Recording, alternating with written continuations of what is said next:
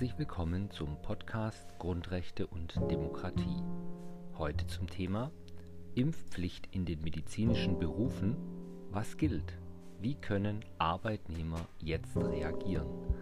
Ein juristisch-rechtspolitischer Podcast von Rechtsanwalt Dr. Alexander Christ, Anwalt für Grundrechte und Demokratie in Berlin. Folge 10. Der März ist da. Seit Anfang Dezember 2021 erreichen mich und viele andere Juristen täglich zahlreiche Fragen aus dem Bereich der Pflegekräfte und aus dem Bereich des medizinischen Personals in Kliniken und Praxen. Die Flut der täglichen Anfragen ist immens. Auch bei mit mir befreundeten Journalisten melden sich viele Hörer, Leser und Zuschauer und stellen dort ihre drängenden Fragen. Im Rahmen dieses Podcasts habe ich in bisher neun Folgen versucht, die wichtigsten Themen rund um die sogenannte Impfpflicht, die doch eigentlich nur eine Nachweispflicht ist, zu erläutern. Die Fragen sind mal sehr persönlich, mal allgemein gestellt. Meine Antworten stellen keine individuelle Rechtsberatung dar. Für meine Antworten kann ich hier daher auch keine Haftung übernehmen, da ich nicht auf den individuellen Einzelfall hin antworte, sondern nur sehr allgemein und eher aus einem juristisch-rechtspolitischen Blickwinkel. Dies bitte ich auch wieder im Folgenden zu beachten.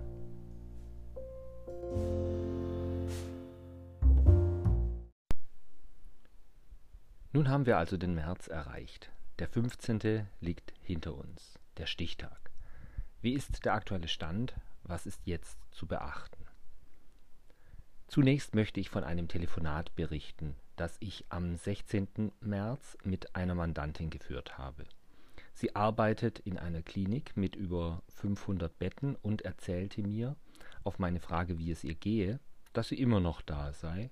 Bisher habe noch niemand nach dem noch nicht vorgelegten Nachweis gefragt. Auch am nächsten Tag blieb das so.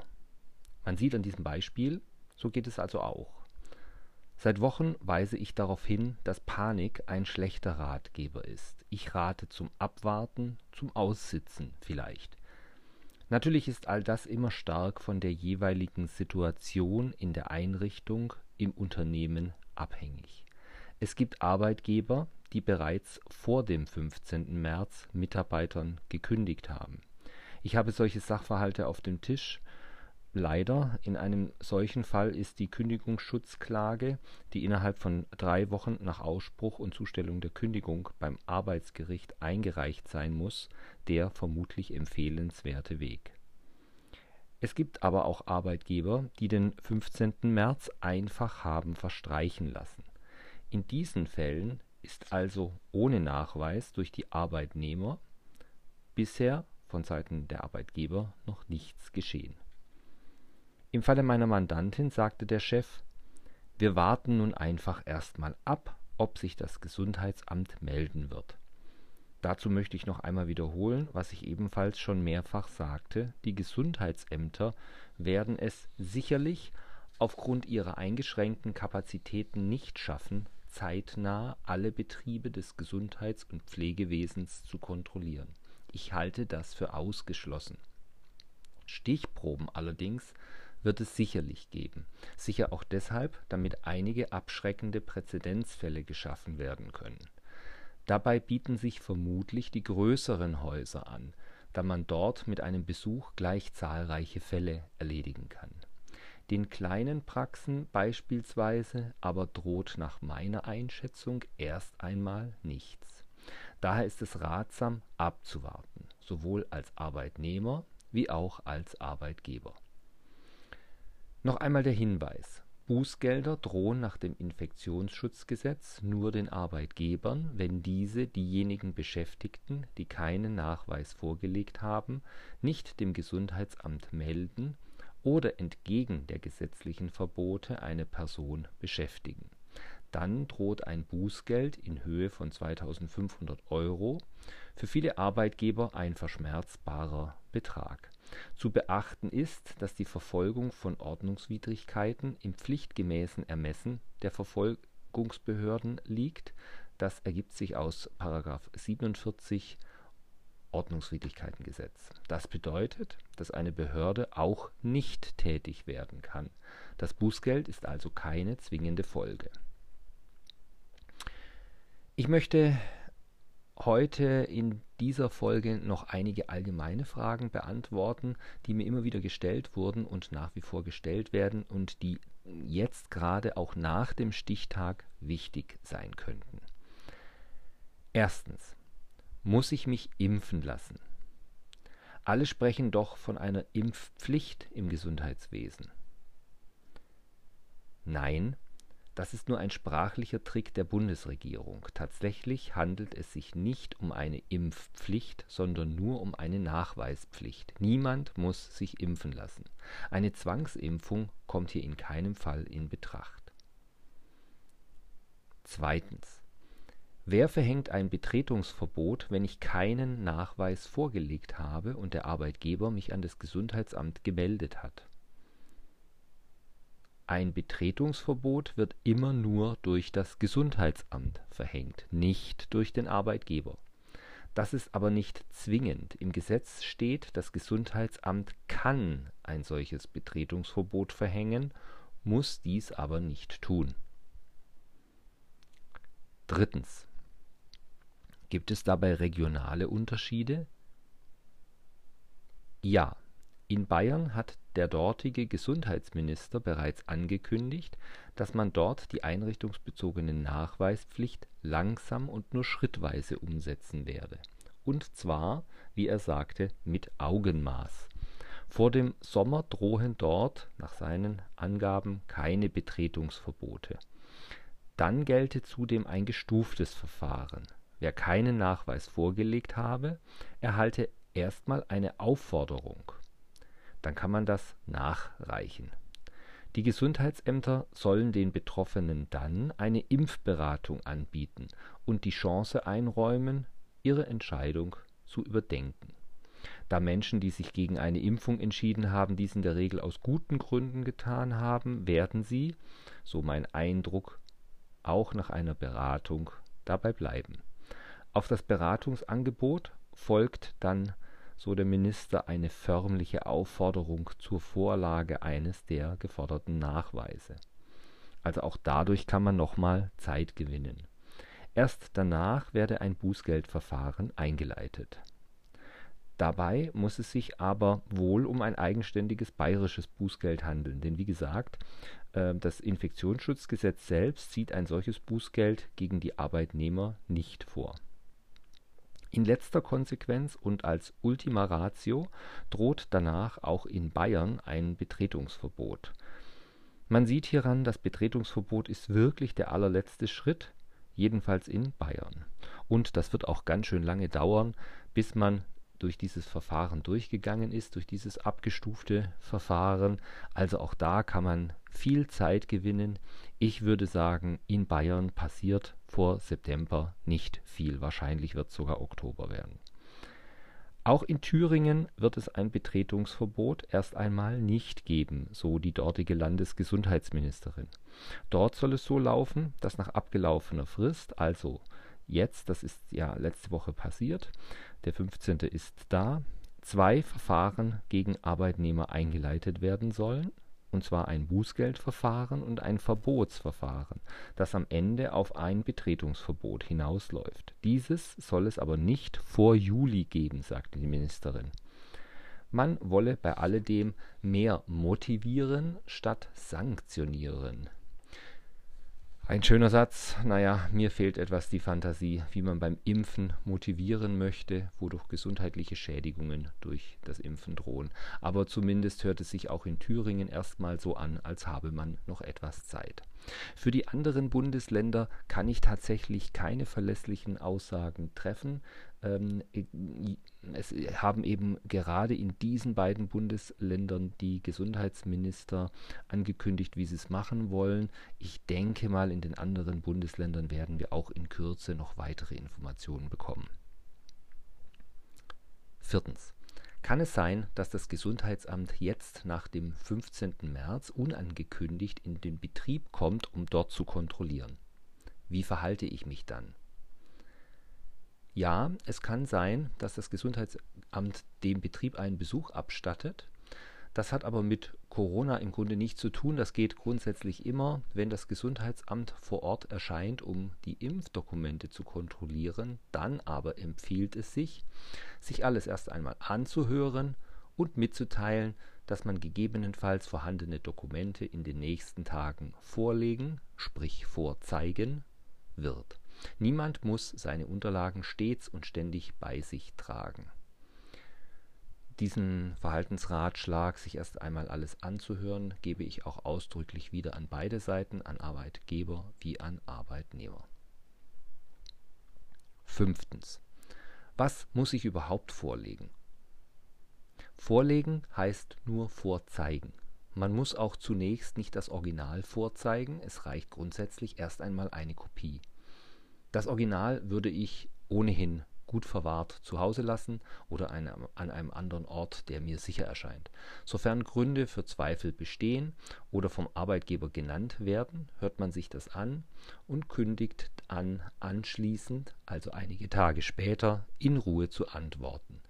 Schnelle Antworten empfehlen sich nicht, lieber noch einmal nachdenken, vielleicht mit einem Anwalt telefonieren, bevor vorschnell geantwortet wird. Sechstens. Was passiert, wenn das Gesundheitsamt benachrichtigt worden ist und ein Betretungsverbot ausgesprochen hat? Das Betretungsverbot stellt einen Verwaltungsakt dar, hat also mit dem Arbeitgeber erst einmal nichts zu tun. Gegen einen solchen Verwaltungsakt kann man rechtlich vorgehen, erst einmal durch Widerspruch, dann durch Klage. Beides hat hier keine aufschiebende Wirkung, das heißt, man darf während dieser Zeit, also solange das Betretungsverbot besteht und noch nicht wieder aufgehoben ist, den Betrieb nicht betreten. Verwaltungsstreitigkeiten dauern in der Regel lange. Das kann so lange dauern, bis das Gesetz am 31. Dezember diesen Jahres, also 2022, ausgelaufen ist. Damit hätte sich die Sache dann vermutlich erledigt. Siebtens. Welche Daten darf der Arbeitgeber eigentlich speichern? Der Arbeitgeber darf nur die Daten speichern, die für eine wirksame Kontrolle erforderlich sind. Das ist der Name des Beschäftigten und ein Kreuzchen oder Häkchen in einem der drei Felder geimpft, genesen oder hat eine Impfunverträglichkeitsbescheinigung. Weitere Daten sind zur Kontrolle nicht erforderlich. Der Arbeitgeber braucht und darf keine Kopie des Nachweises anfertigen und eine solche Kopie etwa zur Personalakte legen das ist aus Datenschutzgründen unzulässig, also keine Kopie anfertigen lassen. Achtens. Ganz oft bin ich nach den Auszubildenden gefragt worden, müssen die Azubis auch einen der Nachweise vorlegen? Ja, nach dem Gesetz unterfallen auch die Azubis den Regelungen. Studenten können, wie ich heute aus einem anderen Mandantengespräch gelernt habe, ebenfalls zum betroffenen Personenkreis gezählt werden, wenn sie direkten Patientenkontakt haben oder Kontakt zum festangestellten Personal. Wer in Ausbildung ist oder gerade ein medizinisches Fach studiert, der sollte sich vielleicht überlegen, ob jetzt nicht der richtige Zeitpunkt für eine Reise oder einen Studienaufenthalt im Ausland ist. Bis die uns aktuell drängenden Termine, also der 31. Dezember diesen Jahres, vorübergezogen ist. Neuntens müssen auch Dritte den Nachweis vorlegen, die in der Einrichtung nur als Externe tätig sind. Ja, auch diese unterfallen der Regelung, da sie in der Einrichtung eben wie im Gesetz formuliert tätig werden. Nur der Postbote beispielsweise, der nun mal eben schnell ein Paket oder die Post anliefert, der muss keinen Nachweis vorlegen, denn er ist nur wie ein Besucher sehr vorübergehend da und wird in der Einrichtung eben nicht tätig. Zehntens. Wann also ist eine Person in einem Unternehmen oder in einer Einrichtung dieser Art tätig? Ich zähle einmal die Berufsgruppen auf. Externe Handwerker, die regelmäßig tätig sind, nicht einmalig.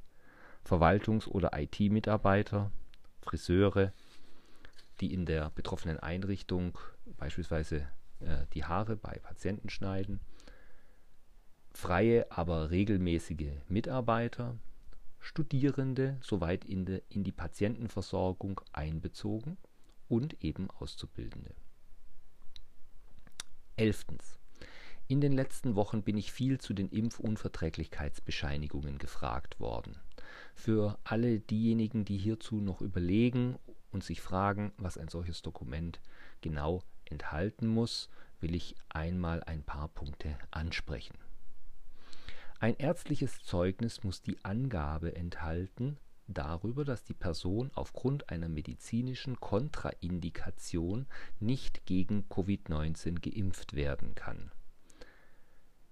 Genauso würde ich das dann auch dort tatsächlich reinschreiben, wenn ich der Arzt wäre. Die Angabe des konkreten medizinischen Grundes, der Grundlage für die Kontraindikation ist, ist eigentlich nicht erforderlich. Zu den weiteren Anforderungen siehe die Rechtsprechung zur Masernimpfpflicht. Da gibt es ähm, eine Entscheidung ähm, des Oberverwaltungsgerichtes für das Land Nordrhein-Westfalen, Beschluss vom 29. Oktober 2021. Den kann man sich vielleicht mal anschauen. Danach muss das ärztliche Zeugnis wenigstens solche Angaben zur Art der medizinischen Kontraindikation enthalten, die das Gesundheitsamt in die Lage versetzen, das ärztliche Zeugnis auf Plausibilität hin zu überprüfen naja, das erfordert ja schon so ein bisschen medizinischen Sachverstand. Vielleicht sollte der Arzt, der diese Bescheinigung des Attest ausstellt, daher in das ärztliche Zeugnis einige Details hineinschreiben, also zum Beispiel, dass seit vielen Jahren eine Allergie vorliegt und bestimmte Inhaltsstoffe in Medikamenten zu schwerwiegenden Reaktionen beim Patienten führen können. Nachdem die Inhaltsstoffe der Impfstoffe nicht oder nicht vollständig bekannt sind, kann ein Arzt in einem solchen Fall dann sicherlich ähm, aus medizinischer Sicht und bei Kenntnis des Patienten eine Impfunfähigkeit feststellen und bestätigen, weil er ja eben nicht ausschließen kann, dass bei den unbekannten Impfstoffbestandteilen solche Bestandteile dabei sind, die eben gerade diese Allergie auslösen könnten. Zwölftens. Einige Nachfragen erhielt ich zu meinem Rat, doch ein Schreiben an den Arbeitgeber zu senden und mitzuteilen, dass jeglicher Weitergabe von persönlichen Gesundheitsdaten an Dritte im Zusammenhang mit der Nachweispflicht nach 20a Infektionsschutzgesetz widersprochen wird. Manche fragten danach, was denn passiere, wenn der Arbeitgeber sich nicht an diese klare Anordnung halten würde. Ich antworte hierauf daher nochmal. Wenn der Arbeitgeber sich nicht daran hält, also wenn er die Daten dann doch weitergibt, dann kann man als Arbeitnehmer eine Eingabe an den Landesdatenschutzbeauftragten machen und ihm den Verstoß anzeigen, denn es ist ein Verstoß gegen eine klare Weisung des Arbeitnehmers. Der richtige Weg wäre, dass der Arbeitgeber die eindeutige Aufforderung des Mitarbeiters beachtet und die Daten dann nirgendwohin weitergibt. Dem Gesundheitsamt könnte der Arbeitgeber dann nur melden, dass es in der Belegschaft Mitarbeiter gibt, die in dieser Form der Datenweitergabe widersprochen haben. Und Punkt, mehr nicht. Das Gesundheitsamt kann sich dann natürlich zusammenreimen, ob ein Nachweis vorgelegt wurde oder nicht, und sicherlich könnte das Gesundheitsamt dann vermuten, dass wohl kein Nachweis vorliegt. Aber sicher wissen wird das Gesundheitsamt das dann nicht, und dann müsste vermutlich erst eine Nachfrage bei den betreffenden Arbeitnehmern erfolgen, wodurch man eben wieder Zeit gewinnt. Am Ende geht es vor allem um Zeitgewinn und darum, bei der einmal gefassten Meinung zu bleiben und sich dem Impfdruck eben nicht zu beugen, wenn man diese Entscheidung getroffen hat Verweisen möchte ich abschließend für heute noch auf einen kleinen Beitrag in der Epoch Times. Meine geschätzte Anwaltskollegin Beate Bahner und ich sind von der Epoch Times unter anderem zum Thema Aussitzen als Strategie befragt worden und haben dort einige Anmerkungen dazu gemacht dass es insgesamt ratsam sein könnte, Fragen zum persönlichen Gesundheitsstatus nicht weiter zu beantworten, als eben bloß zu sagen, ich bin gesund, ich bin arbeitsfähig, ich möchte arbeiten und meinen Verpflichtungen nach dem Arbeitsvertrag nachkommen. Den Bericht findet man entweder im entsprechenden Kanal der Epoch Times ähm, oder über meinen Telegram-Kanal ra-christ.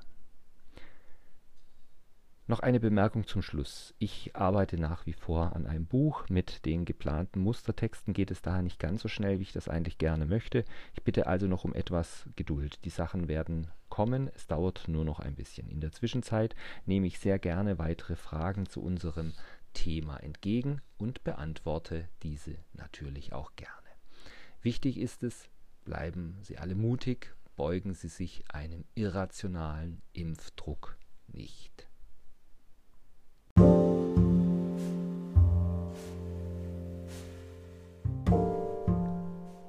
Das war der Podcast Grundrechte und Demokratie zum Thema Impfpflicht in den medizinischen Berufen. Was gilt? Wie können Arbeitnehmer jetzt reagieren? Ein juristisch-rechtspolitischer Podcast von Rechtsanwalt Dr. Alexander Christ, Anwalt für Grundrechte und Demokratie in Berlin. Im Detail stecken wie immer die juristischen Probleme und vieles sieht man nicht sofort. Nun heißt es vor allem dranbleiben, nicht aufgeben, weiter die einmal getroffenen Entscheidungen beibehalten und vor allem mutig sein. Bleiben wir also aufmerksam und kreativ. Dies war die Folge 10, heute mit dem Titel Der März ist da. Fortsetzung folgt.